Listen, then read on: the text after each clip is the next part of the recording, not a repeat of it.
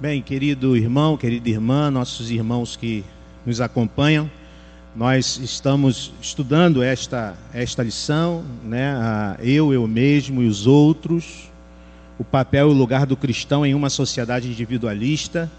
E nesta, nesta série de, de estudos, nós temos, é, a, nós temos aprendido e temos visto como que é, somos desafiados a viver numa sociedade como a nossa, sociedade individualista como a nossa, é, como nós somos desafiados a romper com este individualismo e entender que nós fomos criados por Deus, que nós sim somos seres individuais, somos seres diversos, mas nós somos convidados e chamados por Deus a sermos comunidade, a vivermos em comunhão ah, que há uma verdade que, num tempo de relativismo como o nosso, onde cada um tem a sua verdade, é este, é, este tem sido o discurso da, da nossa sociedade pós-moderna. Há uma verdade, Cristo é a verdade. Nós vimos também que ah, há, é, há uma, uma espécie de, é, de de pandemia, né, vamos usar aqui um termo bem, bem utilizado hoje em dia, é, dessa questão de a vida é minha, né, a vida é minha, ninguém se mete na minha vida, e as pessoas vivem assim, né, com seus próprios valores, com seu, seus próprios princípios, e nós vivemos então uma, um caos na nossa sociedade, no caos no que diz respeito à ética, né, à, moral, é, vivemos um tempo de extrema corrupção, é, num tempo de extrema dificuldade. Né? Falamos sobre a vontade de Deus, né? um Deus que tem uma vontade. Falamos sobre o, o, o mundo, que o mundo é, é muita gente trata a, a, todas as questões do mundo, né, da, do cosmos, como se o mundo fosse seu, e aí temos problemas, por exemplo, na, na ecologia, problemas é referentes ao meio ambiente. Falamos sobre o dinheiro, né, o dinheiro é meu, o trabalho é meu. E semana passada, é, semana passada não, um pouquinho antes de eu entrar de férias, o prazer é meu. E semana passada iríamos falar sobre a igreja é minha, mas né, mudamos ali o, o, o, a temática e hoje então voltamos então para essa temática da igreja é minha. E esse tema então que nós queremos trabalhar hoje é, e trazer né, algum ensinamento bíblico sobre esse tema. Então, quero convidar você né, que a gente possa estar estudando é, esse tema. A igreja é minha, porque também, quando nós falamos de comunidade cristã, comunidade de discípulos de Jesus, vivemos também um tempo em que muita gente quer uma igreja que é, se enquadre no seu gosto, na sua, no, na su, nas, suas, nas suas predileções. Né? Vivemos hoje uma sociedade extremamente pluralista, né? E as pessoas muitas vezes vão escolhendo igrejas de acordo com as suas, suas preferências. No entanto, é, o Senhor nos convida a sermos igreja não segundo a nossa vontade, não segundo o que nós pensamos ser o melhor, mas a igreja não é nossa, a igreja é de Jesus. E nós precisamos ser esta igreja que Jesus quer que sejamos. Né? Então, vamos iniciar falando é, sobre essa questão, falando um pouquinho de como nós vivemos numa sociedade assim individualista, trazendo e contextualizando um pouco essa questão. Né? Nós vivemos num tempo de solidão. É, embora, embora a gente viva cada dia mais conectados, cada dia mais, né? E é tão, tão bom, né? Quando a gente pode usar a tecnologia. Por exemplo, eu, meus pais moram lá no Espírito Santo e é tão bom como que eu posso vê-los, posso conversar com eles ali na, no WhatsApp. É tão bom perceber isso, né? E, e usar isto. Isso nos aproxima tanto de, e nos dá tantas facilidades. Mas ao mesmo tempo nós vivemos um tempo de solidão porque ao mesmo tempo em que essas novas tecnologias elas nos aproximam de pessoas que estão distantes, elas nos afastam de pessoas que estão perto. Então, o que nós vivemos hoje na nossa realidade, infelizmente, é pessoas nas suas casas que muitas vezes não se, não se relacionam, né? pessoas que estão é, vivendo é, conectados com pessoas distantes, mas desconectados de pessoas tão próximas. Isto gera uma solidão, porque é, esta conexão virtual, embora seja muito preciosa, ela não, ela não consegue nos satisfazer plenamente. Falta o toque, falta o olho no olho, falta a presença física. E nós percebemos isso, quanto isso faz falta neste tempo, em que muitas vezes ficamos privados da, da presença de olhar, ainda estamos ainda muito privados ainda do toque. Como isso nos faz falta, como isso gera e tem gerado é, enfermidades na alma. Vivemos numa sociedade assim, né? uma sociedade enferma, no sentido da solidão, as pessoas estão solitárias. É interessante que é, há uma personalidade é, muito conhecida, um jovem chamado Mark Zuckerberg. Mark Zuckerberg foi o fundador do Facebook. Ele foi quem criou o Facebook. É, e ele tem uma frase que gerou esta ideia de criar esta rede social. Ele disse, dizia o seguinte: as pessoas têm necessidade real de uma, é, tem uma, uma real necessidade de conexão. As pessoas têm uma real necessidade de conexão. E esta é uma verdade. Nós somos seres que fomos feitos para estarmos conectados, para estarmos juntos. Deus, quando criou o homem, percebeu, viu, entendeu, olhou o homem lá sozinho e, e, e disse que é, não era bom que o homem ficasse só. Né? Percebeu que, que nós não fomos criados para a solidão, que nós precisamos de conexões, precisamos de pessoas.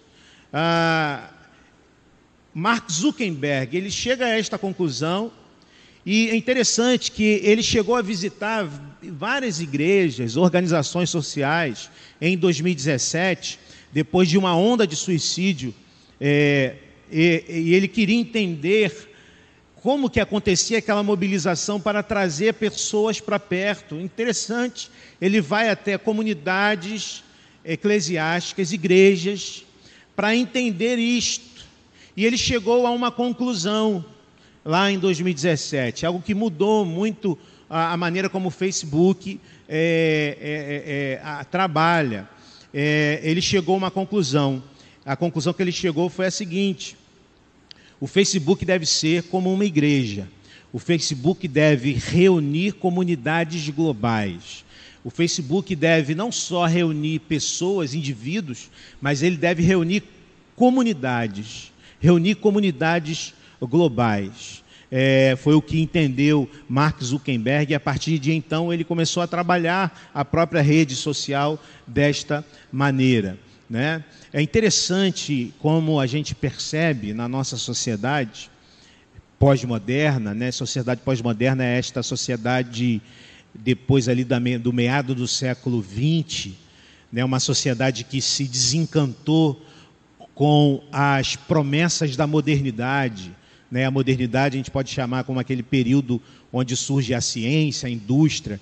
A modernidade prometeu desenvolvimento tecnológico, desenvolvimento científico e que o desenvolvimento tecnológico científico traria ao mundo no, um, um, mundo muito melhor, um mundo justo, um mundo onde as pessoas viveriam bem.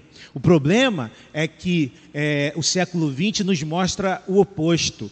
A tecnologia foi usada para a devastação, para a morte, para as guerras. Vieram as guerras mundiais, veio a Segunda Guerra Mundial, aquela coisa terrível do, do nazismo, do Holocausto. E então houve um total desencantamento com a, a ciência, com a razão humana. E nós vivemos então este tempo que alguns estudiosos chamam de pós-modernidade né, um tempo depois da modernidade, que é um tempo de desencantamento, que é um tempo de, é, de relativismo, não há mais verdades.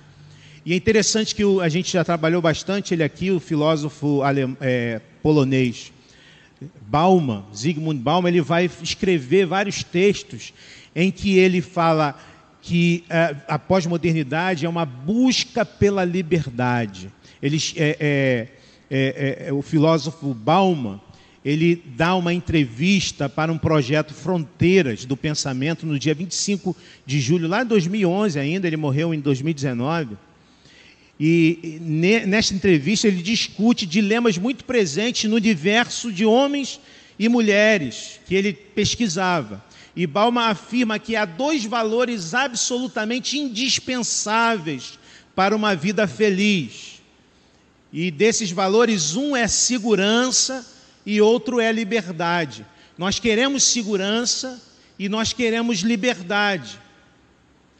Para Balma, não é possível ser feliz é, e ter uma vida digna com ausência de um desses dois: segurança e liberdade.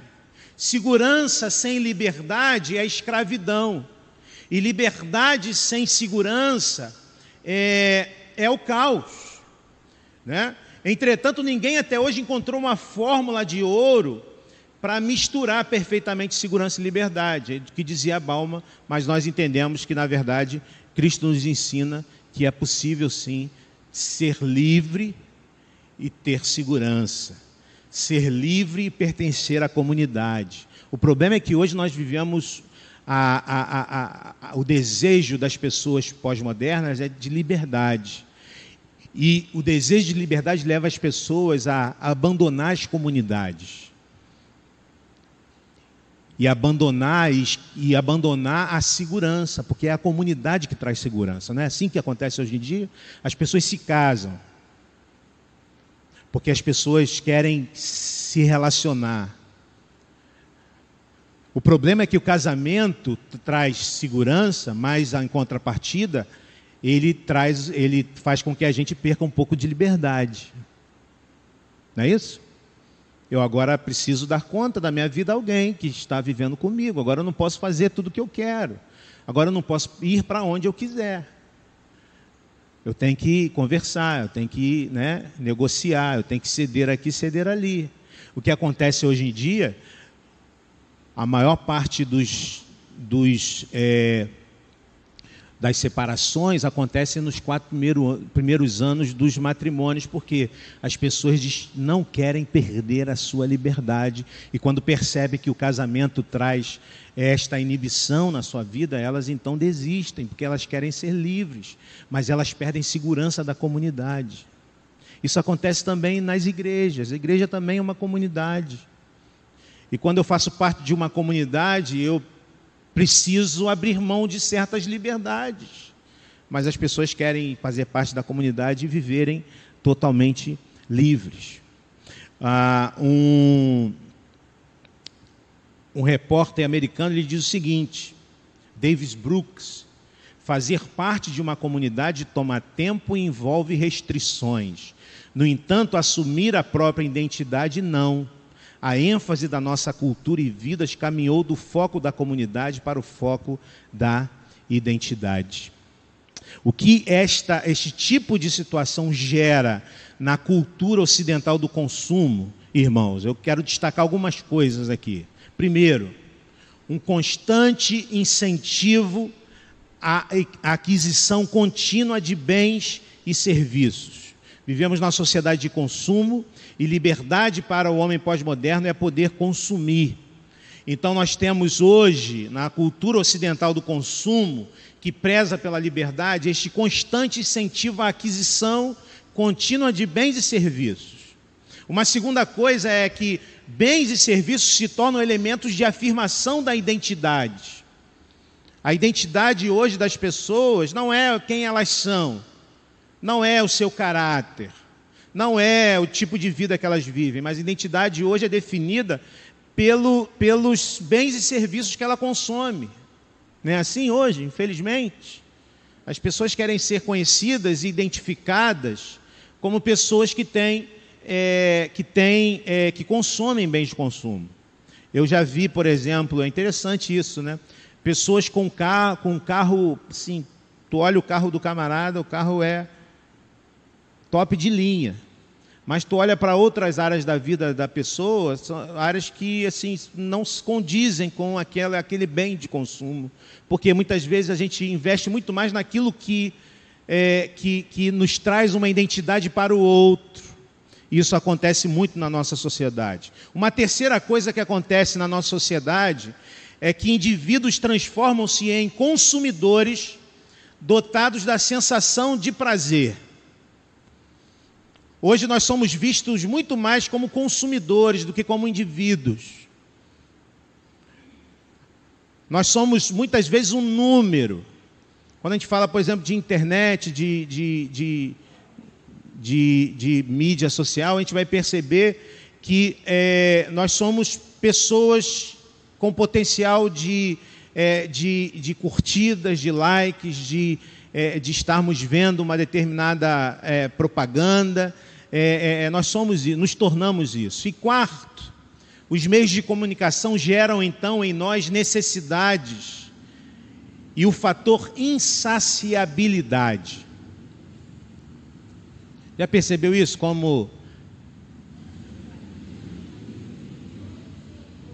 É, passou uma moto aqui, eu não ouvi nada. É. Tá aqui? Som.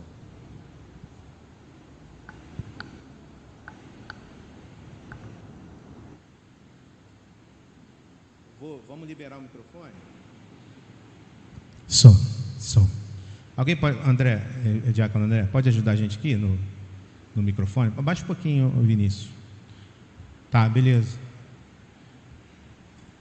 Se puder botar aí o, o arquivo. Tá.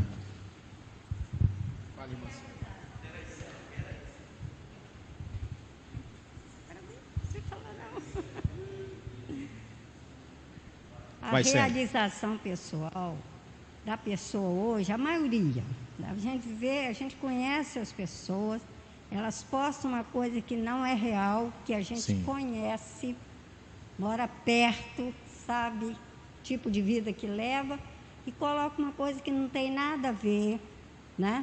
E elas só se, são, se sentem realizadas quando elas têm milhões de seguidores. É só isso que elas querem sim, hoje. Sim, é aparecer é. de uma forma totalmente ilusória. Porque isso. se fosse uma realidade, né? Mas não é. A gente conhece, eu conheço várias pessoas assim. Eu fico assim, eu fico assim, tem hora que eu acho até graça. Mas triste ao mesmo tempo, porque eu vejo uma ilusão. Pessoas até que conhecem a palavra, que frequentam a igreja, né, que ouve mensagens e que tem um pouco, né? Pelo menos eu acho que tem um pouco de conhecimento da palavra, né? É verdade. E tá, acontece é. isso. Quando o senhor falou também sobre a desilusão com a era moderna, né? Sim.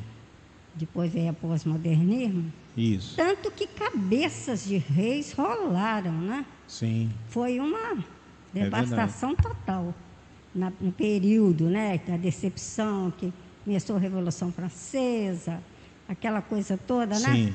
Foi um horror. Por verdade. quê? Aí entra porque ninguém ficou satisfeito. É, é, o povo viu que totalmente ilusória, né? Promessas e promessas melhora e quando vê a coisa toma outro rumo, não é verdade? É verdade. E, infelizmente a gente está vivendo uma era também que existe isso. Tem eleições aí, né? Estamos vendo. A gente fica decepcionada de ver certas coisas acontecendo e parece que o povo está cego, surdo, mudo. Não sei o que, que acontece. É verdade. A gente vive um Obrigada. período difícil. Obrigado, irmã Célia. Se quiser falar, tá? Trazer ou fazer uma pergunta, fica à vontade. Vai aparecer no Facebook. Ó, que beleza. Vamos lá. Se, se, conseguir aí, Vinícius, aí você me fala. Se conseguir colocar aí, você me fala, porque eu tenho, eu preparei um slide aqui. Então, é, Pode, pode ir passando. Se bem que eu posso passar aqui também. Mais. Mais. Pode ir, pode ir, pode ir. Pode ir, pode ir, pode ir. Aí, aí. Não, aquele da frente. Isso, aí. Puder também ligar aqui para mim, me, me ajuda aqui. Então. Oi? Deixa eu ver. Tá, tá ok. Só ligar o, a televisão aqui. Então, o que isso gera nas igrejas? O que isso gera nas igrejas de maneira geral? Primeiro, as igrejas passam a ser prestadoras de serviços religiosos. As igrejas passam a ser prestadoras de serviços religiosos. Então, a igreja que faz aquele arrepio mais forte, a igreja que tem as poltronas mais confortáveis, a gente está perdendo nesse quesito aqui. A igreja que tem o ar-condicionado mais, né, que, que, que bomba mais. A, a igreja que tem aquele louvor mais bonito, mais né? As pessoas passam a, a, a, ver a igreja como uma prestadora de serviço religioso. E outro problema que surge a partir daí é que pessoas lidam com igrejas como consumidores. Então, um monte de gente querendo que a igreja seja do seu jeito, um monte de igreja querendo que a igreja é, supra as suas necessidades. É a era da customização. Né? A gente quer as coisas do nosso jeitinho, né? o que eu quero, na hora que eu quero e como eu quero. Havia um cenário parecido com esse na cidade de Corinto. A cidade de Corinto é, havia uma igreja, uma igreja, uma comunidade de discípulos de Jesus. A cidade de Corinto, como você vê ali, ela fica pertinho, ficava pertinho de Atenas, o, a capital é, mundial da filosofia grega no, no, no, período antigo. Era uma cidade portuária, é, que tinha um comércio muito pujante. Ou seja, muita gente passava por lá. Gente, é, havia um intercâmbio cultural muito grande, uma mistura de culturas muito grande, uma mistura cultural, uma mistura religiosa. E quando nós temos muitas culturas, cada qual acha que a sua é melhor. Não é isso? Então havia uma diversidade também religiosa, muitos templos e muitas, muitos rituais, os mais estranhos possíveis rituais é, de orgias cultuais, por exemplo, né, que eram rituais em que haviam orgias mesmo, é, eram questões religiosas, né, mas eram orgias né, cultuais, é, prostitutas cultuais. Né, havia uma diversidade religiosa muito grande. Havia até um ditado, um, um ditado naquela época, é, quando uma pessoa vivia de maneira muito promíscua, era, ela era chamada de uma pessoa corintizada, por causa justamente da cidade, da fama que tinha essa cidade de Corinto. Né? No meio desse povo havia um grupo pe peculiar. No meio desse povo havia uma, um, um grupo que era uma mistura de judeus, cristãos, de pagãos convertidos, de pessoas ricas, comerciantes ricos e gente pobre, gente que gostava antes de conhecer a Jesus, de misticismo, que estavam agora vivendo em comunidade, que eram pessoas que tinham sido, é, tinham sido, tinham ouvido o Evangelho de Cristo, tinham entregado a sua vida a Jesus. Ou seja, a igreja de Corinto era uma igreja extremamente diversa, gente de todo tipo, uma diversidade de gente com culturas diferentes que viviam agora juntas, que foram chamados para ser essa igreja de Jesus. Essa igreja de Jesus. O problema, irmãos, é que aquela igreja se tornou um caos. O problema é que aquela igreja se tornou um lugar onde cada um queria a igreja do seu jeito. Isso gerou muitos conflitos naquela igreja, a igreja de Corinto. A igreja de Corinto é conhecida como uma igreja, uma igreja que trabalhava muito, uma igreja de muita gente é, boa, muita gente talentosa, muita gente com potencial de fazer muita coisa, mas uma igreja com muitos conflitos. É, um, um, chega ao ponto de pessoas levarem, colocarem outros irmãos na justiça comum. Nós vemos no, no, nas epístolas ao Corinto, que, aos, aos Coríntios que Paulo vai trabalhar uma série de problemas, de conflitos. Pessoas que comiam na ceia, comiam antes das outras chegarem, para não precisar é, é, dividir a, o seu vinho, a, a sua, a, a sua parte na ceia. É para essa igreja que Paulo está escrevendo, ensinando o que é ser igreja. Eu queria, a partir disso, é, é, é, meditar sobre o que é ser igreja, a partir desta, deste cenário e deste desejo da, do homem moderno, pós-moderno, de, de, de, ser igreja é, do seu jeito e entender como é que é a igreja que Jesus quer que a gente seja. É, e aí Paulo vem trabalhando uma nova cosmovisão. Paulo vem trabalhando é, o fato de que a, a, a, o encontro com Jesus transforma a nossa visão das coisas, ou deve transformar.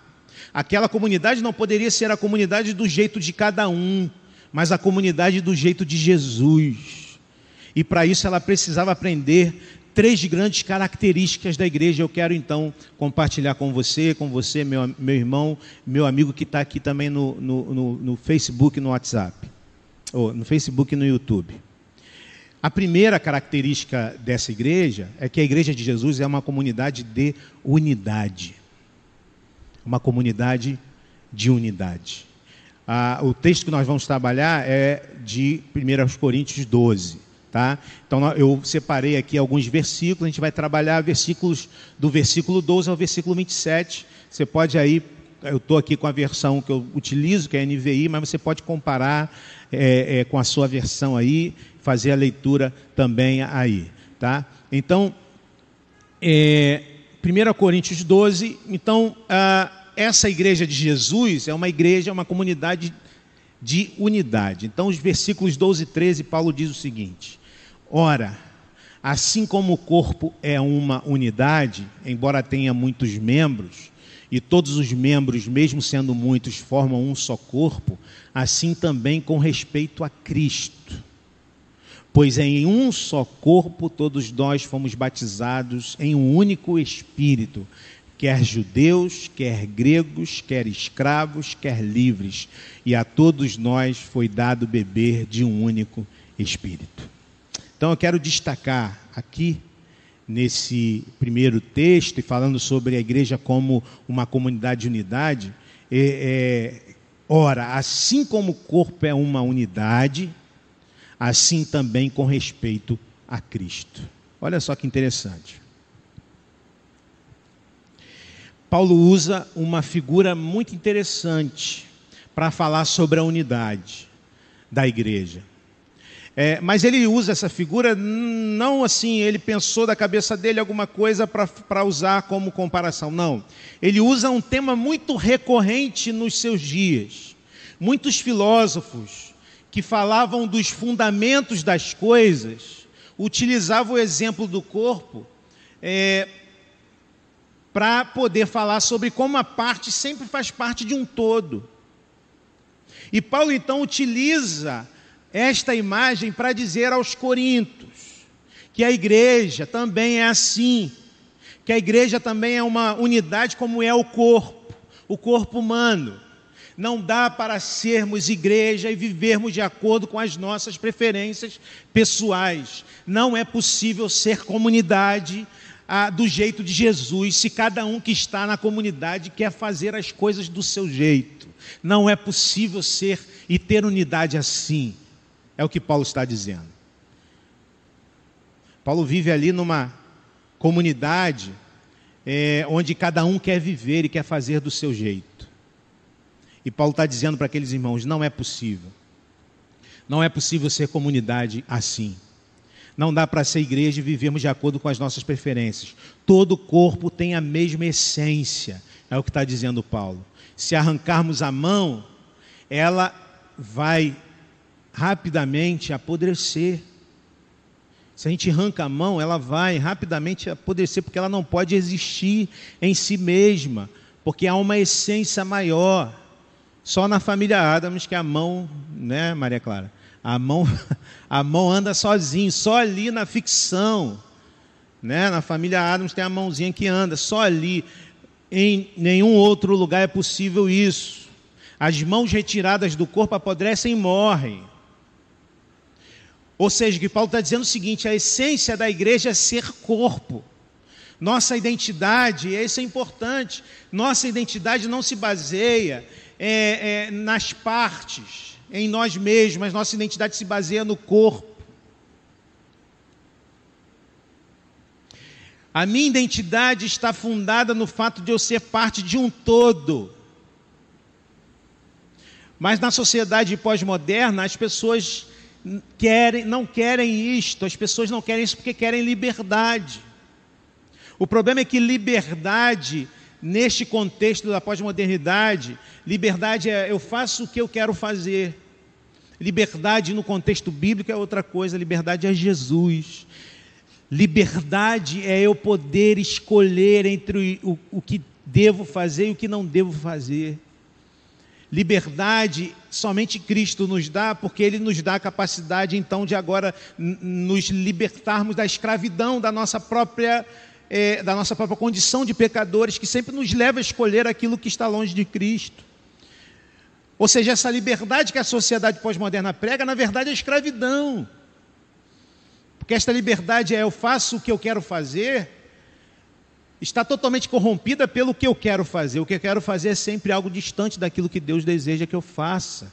Porque nossa, nossa situação fundamental como seres humanos decaídos é esta: de pecadores, de pessoas que se afastam de Deus. Ok? Então, Paulo está nos ensinando isso. Ele diz ainda: Pois em um só corpo todos nós fomos batizados em um único Espírito. E aqui está a, a, o fundamento da unidade da igreja. Somos diferentes, mas nós bebemos da mesma essência. O Espírito Santo de Deus é quem nos une. Obrigado, meu irmão. Estava aqui necessitando muito.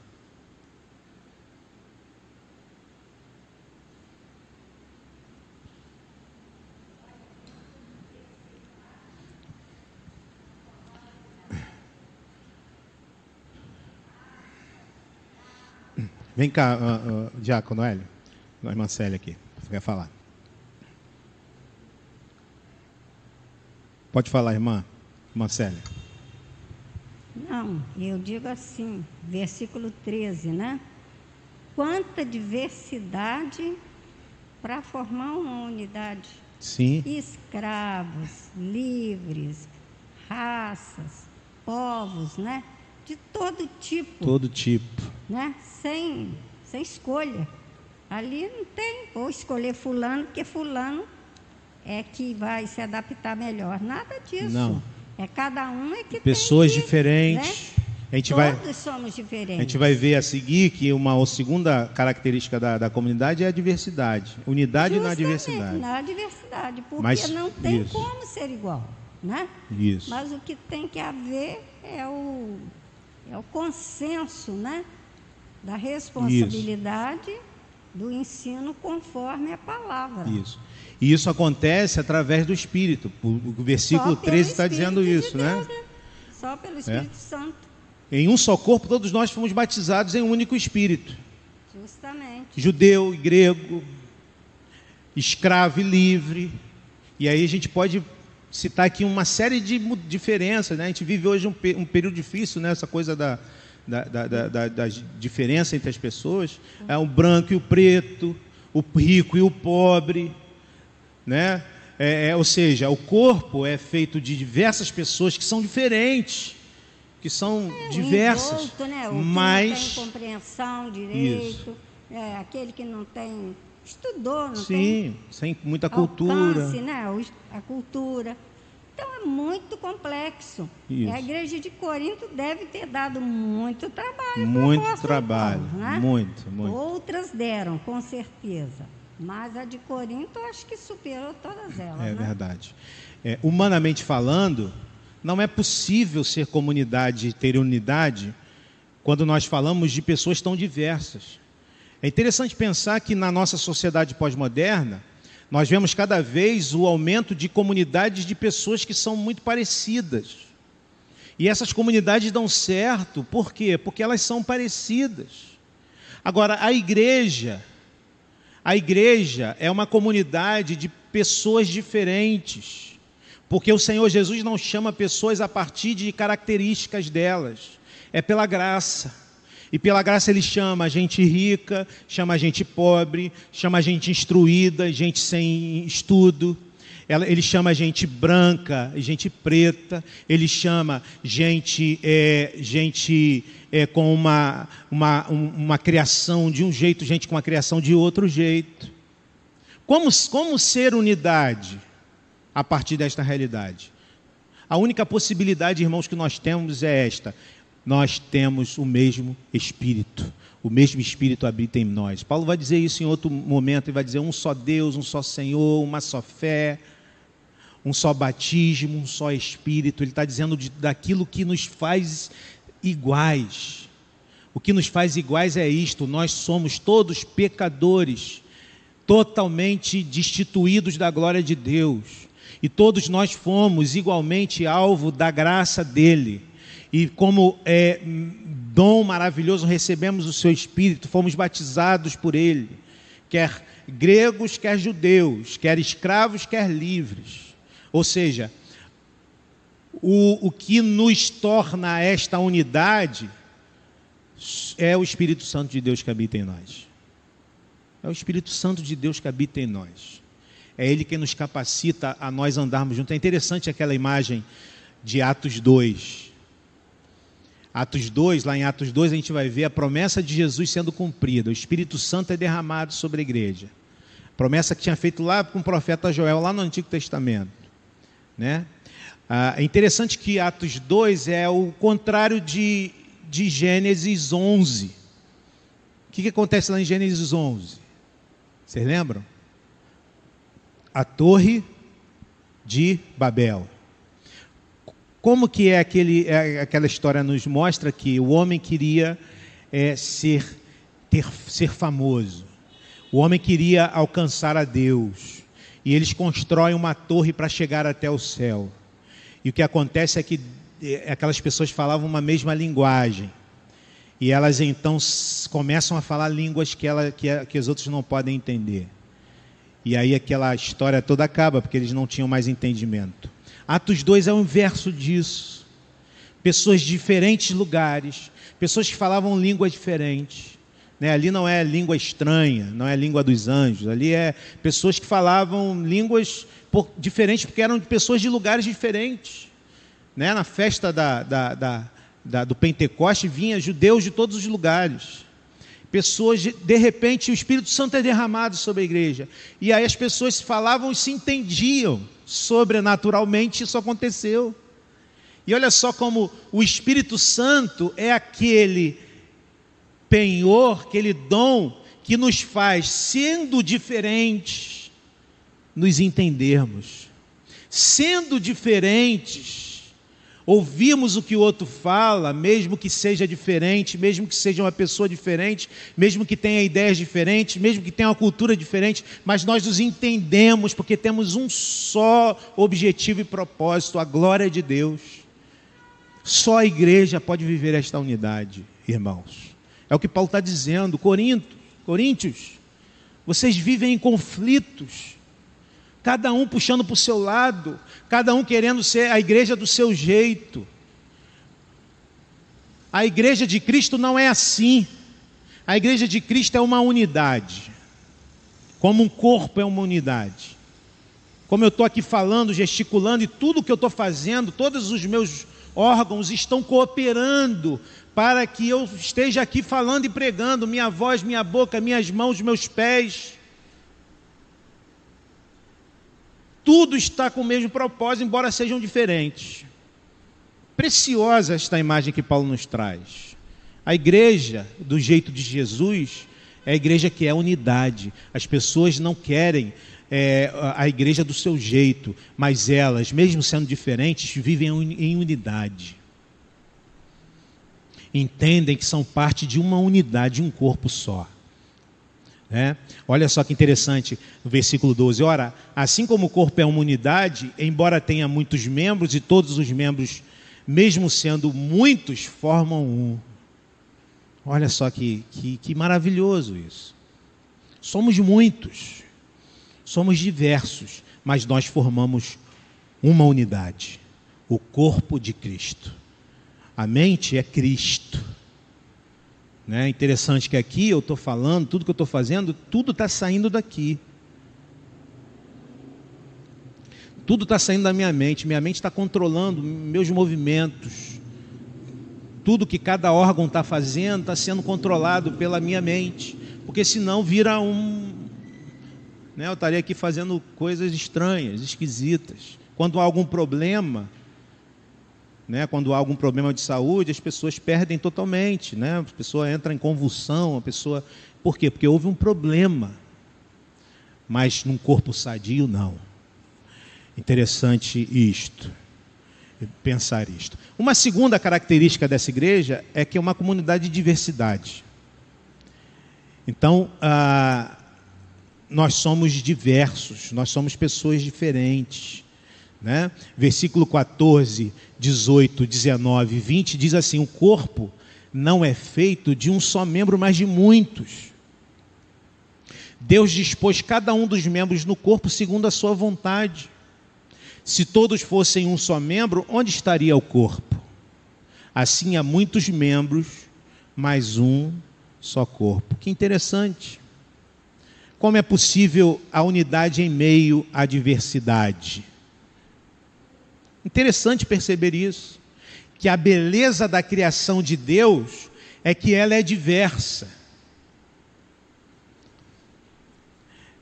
Eu já contei uma crônica aqui, do, eu lembrei dela agora, dos, dos urubus que chegaram na floresta e começaram a cobrar de todos os pássaros é, é, é, diplomas né, de canto, diplomas de, de canto para cantar.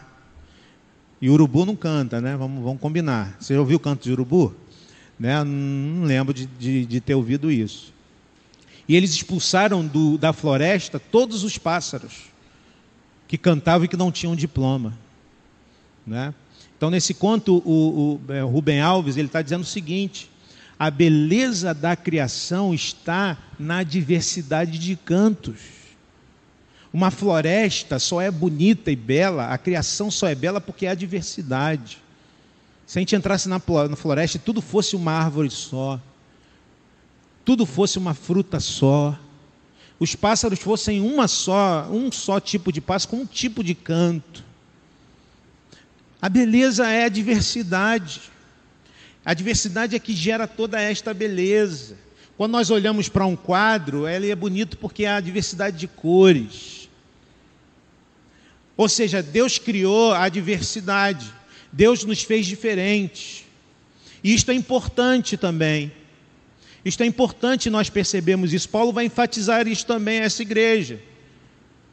Então é, é importante a gente distinguir diversidade de unifor, é, é, unidade de uniformidade. Eu sou uma pessoa, a Gedian é uma outra pessoa diferente. Já pelo fato de ser uma mulher, pelo fato de ter sido criada numa outra família, né? Ela escolheu a, a nutrição, né? Uma nutricionista de, de primeira, né? Mas é, eu escolhi outras áreas, né? Mas é isso que faz a beleza da igreja. Ela trabalha, né? Trabalhou vários anos com as crianças.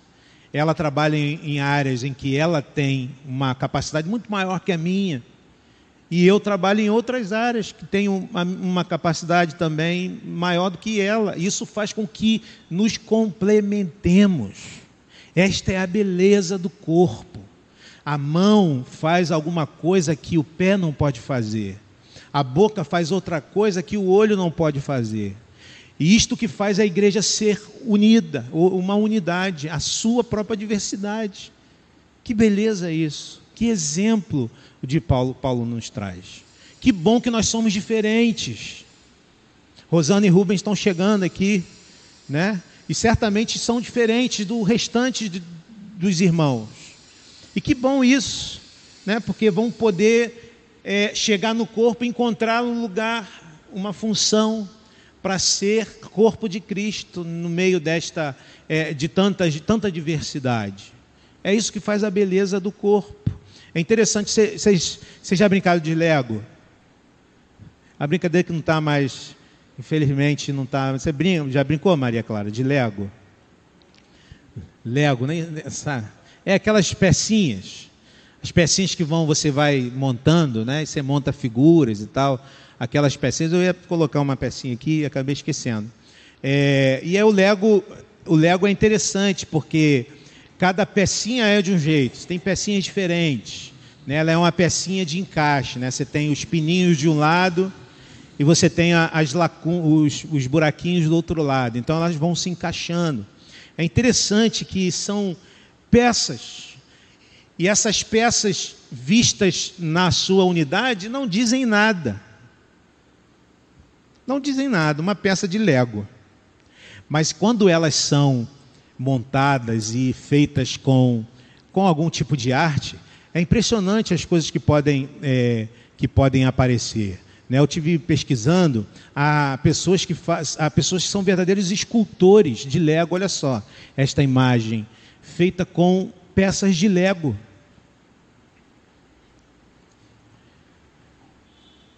Há, há, há até mesmo é, são vendidos até mesmo assim caixas com um tipo de, de, de montagem que você tem que ir montando aos poucos. É uma brincadeira também de adulto.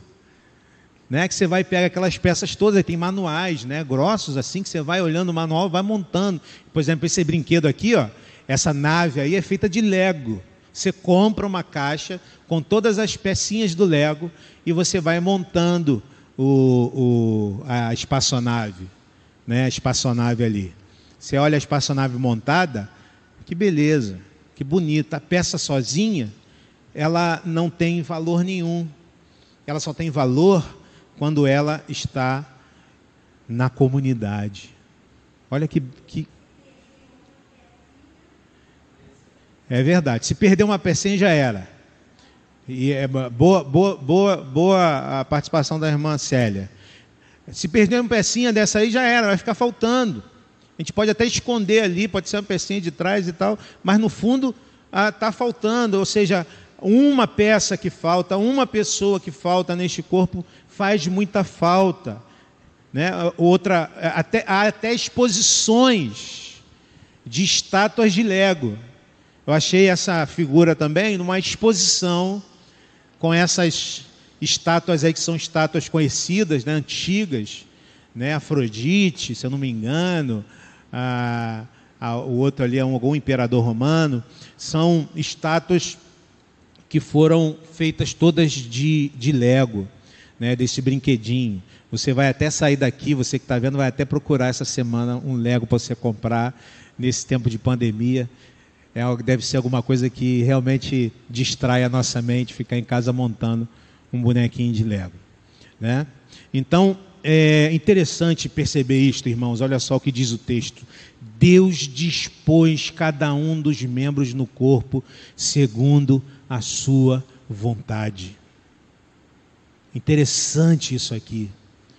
Porque isto é total, vai totalmente contra essa ideia de que eu faço o que eu quero.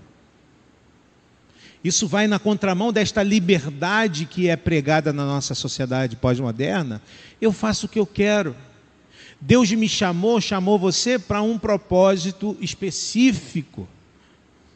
E, e, isso é contracultural, porque está na moda dizer o seguinte: ah, eu faço o que eu quero, essa coisa de que há, uma, um, há um potencial em mim pré-determinado, é o que escolho o que eu vou fazer.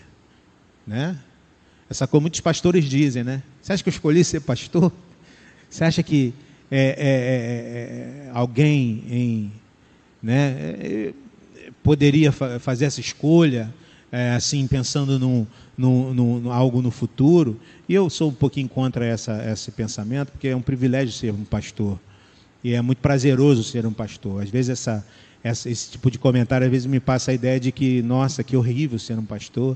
Né? E eu não acho isso. Eu, eu sinto o privilégio e tenho prazer em, em ser um pastor. Mas é, não é algo que, que, que, simplesmente nasce no meu coração, como um, uma coisa que eu olhei e percebi como algo que eu podia, poderia fazer no, no corpo. Mas o que a, a, palavra nos ensina é que Deus me escolheu e me separou para uma determinada função neste corpo, assim como faz com todos nós. Todos nós é Ele quem dispõe cada um dos membros no corpo. Que maravilha, que benção. A gente vê que a igreja não é uma igreja do meu jeito. Se fosse do meu jeito, seria uma igreja fadada ao fracasso. A igreja é do jeito de Jesus. É Jesus quem trouxe vocês para esta comunidade. E é Ele quem dispõe vocês na comunidade. De maneira que é um privilégio ser e estar no lugar onde Deus nos colocou e não um, um, e não e eu vejo isso infelizmente muito hoje em dia né? As pessoas desesperadas para não serem colocadas nos lugares onde Deus as dispôs no corpo. Ah Senhor tem misericórdia de nós. Quando nós fazemos isto quando nós então rejeitamos o lugar que Deus nos dispôs no corpo. Quando nós olhamos para para esta igreja do jeito de Jesus. Ele dispõe cada um no corpo e ele faz isso segundo a sua a sua vontade. Né? O texto continua dizendo porque é, é, se eu disser o pé, porque não sou se, eu, se o pé disser, porque não sou mão, não pertenço ao corpo, porque não sou olho, não pertenço ao corpo. E aqui há, há, há também a ideia daquela má compreensão dessa ideia da diversidade. É a vontade de sermos aquilo que Deus não nos chamou a ser. E esse é, um, às vezes, um problema. Falamos sobre isso há pouco tempo atrás. Olhamos ali, vemos, a gente vem para a igreja e vê ali o pastor falando, os irmãos cantando, essas pessoas que aparecem mais nos holofotes, nas, nas gravações, e às vezes a gente quer ser aquilo por motivações equivocadas, achando que é aquilo que são as pessoas úteis e que só há utilidade se é feito aqui. E nós já falamos sobre isso. Os órgãos mais importantes e vitais do corpo são aqueles que não são vistos. Irmãos que estão neste momento orando, pelo pastor, pela igreja, pelos enfermos, gente que está visitando, telefonando. Como é bom quando eu ligo para alguém e o irmão fala assim: é, é, o irmão Fulano me ligou ontem, pastor, fiquei tão feliz. Como é bom perceber que há pessoas que estão percebendo que há muita coisa a se fazer, coisas que não são é, coisas que aparecem, que estão nos holofotes, mas que são importantes são preciosas. Né? É, para a gente passar para finalizar e a gente encerrar, a comunidade também é uma comunidade de mutualidade. Unidade, diversidade, mutualidade. Porque ali tem duas pecinhas de Lego que sozinhas não têm nenhuma utilidade, a não ser que se unam e gerem o que? Movimento se unam e geram então movimento. O texto diz no versículo 21: O olho não pode dizer à mão, não preciso de você, nem a cabeça pode dizer aos pés, não preciso de vocês. Interessante perceber isto que está no texto. Paulo ainda afirma no versículos 22 até o 24: ao contrário, os membros do corpo que parecem mais fracos são indispensáveis. E os membros que pensamos serem menos honrosos, tratamos com especial honra. E os membros que em nós são indecorosos são tratados com decoro especial. Enquanto os que em nós são decorosos não precisam ser tratados de maneira especial. E ele continua: Mas Deus estruturou o corpo, dando maior honra aos membros que dela tinham falta, a fim de que não haja divisão no corpo, mas sim todos os membros tenham igual cuidado uns pelos outros. Quando um membro sofre, todos os outros sofrem com ele. Quando um membro é honrado, todos os outros se alegram com ele. Interessante esse texto. Quem estruturou o corpo? Foi Deus. Quem te colocou aqui? Foi Deus. Quem te trouxe a este lugar? Foi Deus. Muitas vezes nós pensamos que fomos nós. Fomos nós que escolhemos, fomos nós que viemos até aqui. Rosana e Rubens estavam contando a história deles, né? Procurando uma igreja, entraram lá no Facebook, aí viram, gostaram, e, e assim que a igreja voltou, frequentaram, estão né, sendo abençoados. É claro que esta nossa, é, parece que assim foi a gente que foi, que encontrou, que achou, que mas por detrás dessa história ordinária há uma história extraordinária de Deus dirigindo as nossas vidas e fazendo com que hoje Rosana e Rubens estivessem aqui, porque era propósito de Deus que eles estivessem aqui. Irmãos Sueli, Kátia, que já foram de outras igrejas, estivessem aqui, porque era propósito de Deus que estivessem aqui. Irmãos que foram fundadores, como a irmã Célia, né? Parece assim, eu estava aqui mesmo já desde o início. Não, Deus colocou a irmã aqui. Deus nos colocou. Eu vim para cá em 2011. Por quê? Porque eu escolhi, porque a igreja, o conselho me escolheu, porque a igreja votou em mim? Não, porque em última análise, Deus tem um, tinha um propósito para isso tudo. Né? É Deus quem nos coloca, é Deus quem estrutura o, o corpo de Cristo. E o texto continua dizendo o seguinte: é, mas que não haja divisão, mas que todos os membros tenham igual cuidado uns pelos outros. Quem cuida do corpo, irmãos? A gente sabe que é Cristo que cuida do corpo. Mas na prática, na, no dia a dia, quem cuida do corpo? É o pastor que cuida do corpo? Hã? Pastor também cuida do corpo, mas é só o pastor que cuida do corpo? Não, o corpo cuida do corpo. O corpo cuida do corpo. Nós estamos aqui para sermos cuidados, mas também para cuidarmos uns dos outros. O consumidor é aquele que quer só ser cuidado. O que trata a igreja como consumidor é aquele que vem, senta, assiste, quer um, um, bom, um bom estudo bíblico, quer um bom sermão, quer que o grupo de louvor cante, ensaie, cante direitinho, para ouvir uma boa música. Ele entra, senta, ouve e vai embora. Ele quer ser cuidado. Se está enfermo, ele quer receber a visita, ele quer a oração. Né? E é muito bom que tenha isso, e a gente faz o possível para que isso aconteça. Mas este tipo de consumidor não é este que edifica o corpo, porque este, este que só quer ser cuidado, esquece que ele está aqui também para cuidar, porque uma das características da igreja da comunidade de Jesus, não do meu jeito. Do meu jeito eu quero sempre que me cuidem de mim. Mas do jeito de Jesus é a mutualidade. Nós somos cuidados e cuidamos. Nós nos dispomos a abençoar os outros. Nós estamos aqui para abençoar. Nós estamos atentos às necessidades do outro. Sabe por quê? Porque se um membro do corpo sofre, todo o corpo sofre. Dedinho lá da topada, que está lá latejando faz sofrer todo o corpo. Ó, o olho, já passou por isso? Dá aquela topada e surge uma lágrimazinha aqui no olho. O olho tem alguma coisa a ver com o dedo do pé? Tudo a ver com o dedo do pé, embora estejam em, em lugares tão diametralmente opostos no corpo. Logo vem a lágrimazinha aqui da dor que é sentida e todo o corpo sofre.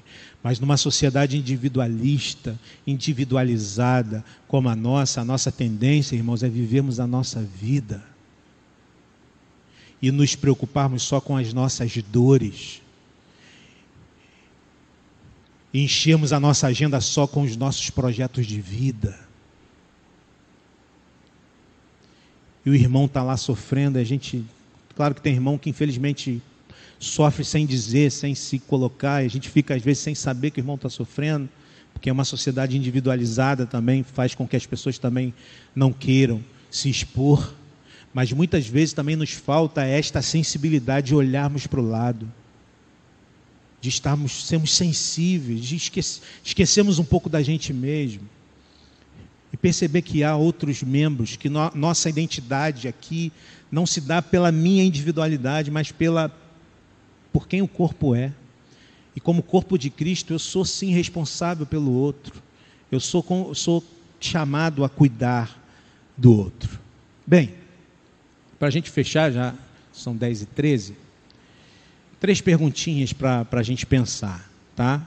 E aí, se tiver alguma pergunta, a gente abre aqui para pergunta, rapidamente, para a gente encerrar a nossa escola dominical. Primeira, como você se sente ao olhar a comunidade cristã? Essa pergunta é feita porque muitas vezes nós olhamos a comunidade simplesmente como um lugar e um grupo onde nós estamos presentes, mas nós vivemos ela na nossa individualidade. Vamos lá, nos reunimos, né? nesse tempo de, de pandemia, eu vejo esta individualidade sendo exacerbada muitas vezes. Até pelo fato de das pessoas terem ficado muito tempo sem, sem, sem vir. E aí as pessoas estão muito ocupadas com a sua. Claro, tem irmãos que não podem estar aqui, né? E, e, e estão se cuidando. Isso é muito legítimo, importante. A gente tem vivido um tempo de aumento do número de, de infecção, infelizmente, né? De aumento da, da, da, da falta de vagas nos hospitais. Mas como você se sente a olhar a comunidade como parte do corpo? Ou como um indivíduo que está ali, que vai ali, que participa ali, quando der, quando, quando está afim, quando. Ah, sabe? Como você se vê ou se sente a olhar para a comunidade cristã? O texto bíblico nos ensina que não é assim que nós devemos olhar. Devemos olhar a comunidade como um corpo. E eu, um indivíduo, sim, singular, mas que sou parte deste corpo, parte importante deste corpo. E que a minha identidade maior não é a minha identidade individual, mas identidade no corpo. Segunda, você tem alguma dificuldade de se encaixar, de se ver como parte desta comunidade? É uma pergunta importante. Porque às vezes a comunidade pode querer se fechar, isso é um problema. É um problema. A comunidade de, de, Cristo, é a comunidade de Jesus, a igreja do jeito de Jesus é uma igreja que está sempre aberta para novos membros serem e fazerem, encontrarem seu lugar na comunidade, para que então, encontrando este lugar, façam, sejam parte do corpo. Temos irmãos chegando, por exemplo, né? já citei o exemplo aqui da Rosane e do, do André, né? Do André, acho que é André, que ele, que ele prefere se chamar. Outro André, viu? Tem o Hélio André e o Rubens André agora, viu? Já citei o exemplo dos irmãos que estão chegando. Qual é o, qual é o lugar né, de vocês na comunidade? E aí é uma coisa que você vai descobrindo. Irmãos que chegaram já há mais algum tempo, Janaína, Sueli e outros irmãos. Qual é o meu lugar nesta comunidade? A, a, a comunidade deve estar aberta para que vocês então encontrem seu lugar e, e então façam parte, é, não só como membros que estão, que vêm, que estão presentes, mas que também se, é, se disponham à, à mutualidade, né? não só no trabalho organizado da igreja, mas sobretudo no trabalho orgânico da igreja. Né? De percebermos necessidades e a gente não precisa de cargo para fazer. Isso é uma coisa importante. Eu não preciso ser um diácono para eu servir, para eu me preocupar com as pessoas que estão enfermas ou com pessoas que estão ah, passando por alguma dificuldade. Eu não preciso ser um diácono eleito pela igreja, já que somos todos nós diáconos. Diáconos no grego, servos uns dos outros. Então, mesmo não sendo diácono, eu posso pegar uma cesta, uma comida, um alimento e levar na casa de um irmão que está precisando. Eu posso ligar, me importar, mesmo não tendo cargo. Esse negócio de cargo é, é algo meramente organizacional, que é necessário. Infelizmente, a gente precisa dessas coisas.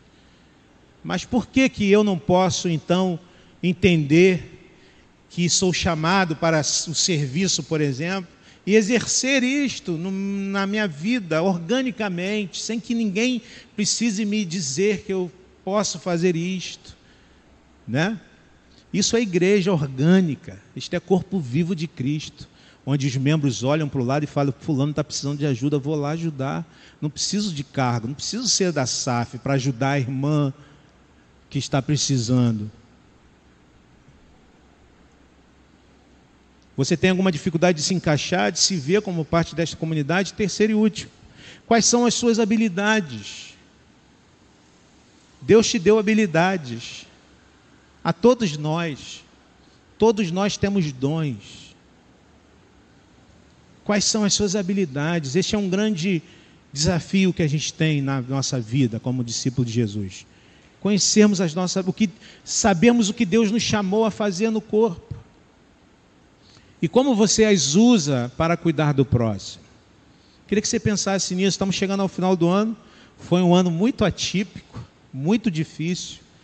Né? As nossas, é, temos a nossa organização enquanto igreja, ficamos muito com muita dificuldade por conta da pandemia, né? as sociedades internas, é um ano quase que organizacionalmente perdido, mas onde tivemos uma oportunidade de, durante todo esse tempo, trabalharmos nos. É, qual o nome? Por trás das. Nos bastidores. Como? Percebendo quem está precisando de ajuda, quem está deprimido, quem está precisando de um simples telefonema. Meu irmão, minha irmã, me lembrei de você e queria muito saber como você está. Sei que você não está podendo estar na igreja, mas eu queria muito te abençoar, falar com você, orar com você. Sabe, uma coisa tão simples, mas que gera e faz tanta diferença na vida dos irmãos. Quais são as suas habilidades? Estamos chegando ao final do ano e estava falando sobre isso, né? Temos aí 2021 pela frente. Ainda sem saber como vai ser. Quando que vamos poder voltar à normalidade, se é que teremos uma normalidade? Mas quando poderemos voltar a nos reunir com mais pessoas e reunir as sociedades e trabalhar mais normalmente, naturalmente, de qualquer maneira, somos chamados pelo Senhor para nos colocarmos à disposição dele para sermos esta igreja, não do nosso jeito, mas do jeito de Jesus. Este é o nosso, este é o chamado do Senhor Jesus para a nossa vida nesta manhã.